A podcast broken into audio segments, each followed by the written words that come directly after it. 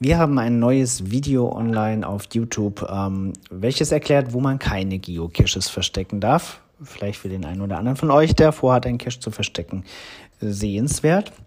Dann haben wir einen neuen Blogartikel und zwar über Geocaching in Düsseldorf. Auch der sehr lesenswert. Düsseldorf immer eine Reise wert, besonders die, ich glaube, Düsseldorf-Lacht-Reihe. Ähm, sehr empfehlenswert, ganz tolle Caches dabei, viele tolle Ideen, die nur mit Hilfe der Stadt gemeinsam umgesetzt werden konnten.